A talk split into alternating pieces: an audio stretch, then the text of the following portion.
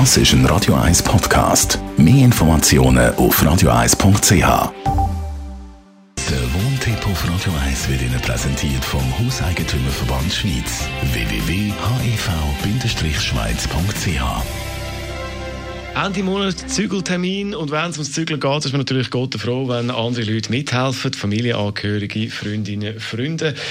Thomas Oberle, Jurist vom Hauseigentümerverband. Jetzt kann ja beim Zügeln etwas schieflaufen, dass irgendeinem etwas am Boden geht.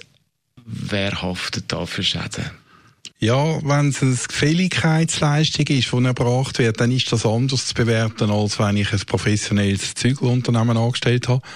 Also wenn ich professionelle Leute für mich zügeln lasse, dann haben die eine Haftung, wenn ihnen etwas passiert. Dann müssen die mir den, äh, den Zeitwert von dieser Sache, die kaputt geht, ersetzen. Wenn ich jetzt aber Verwandte anstelle oder Freunde habe, die das sogenannt freiwillig machen, also selbst wenn sie am Abend vielleicht noch ein gutes Essen bekommen, ist das keine geldwerte Entschädigung. Dann haftet die tatsächlich nur limitiert und zwar nur dann, wenn sie es verschuldet trifft. Was heißt das? Also jetzt angenommen, ich habe ein äh, sehr schweres Fernsehgerät und jetzt kommt ein Kollege und sagt, ich bin stark genug, ich nehme das Gerät äh, allein mit, äh, keine Hilfe im fünften Stock in einer Liegenschaft, wo er dann mit, mit muss rechnen, dass das Gerät könnte runtergehen. Wenn das tatsächlich passiert, dann trifft dann ein Verschulden.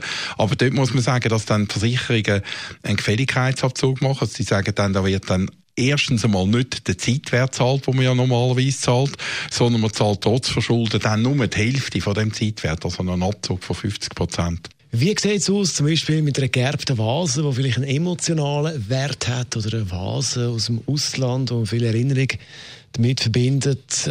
Was zahlt die Versicherung? Ja, dort haben wir ein Problem, oder? Bei einer Vase ist ja erstens einmal der Zeitwert meistens äh, sehr tief. Zweitens fehlt es meistens am Verschulden von jemandem, der gezügelt hat. Äh, es kann halt einmal passieren, wenn ich eine, Schachtel nehme, dass dann inwendig dort etwas sich verschiebt und umgeht, dann ist nicht der schuld, der das zügelt.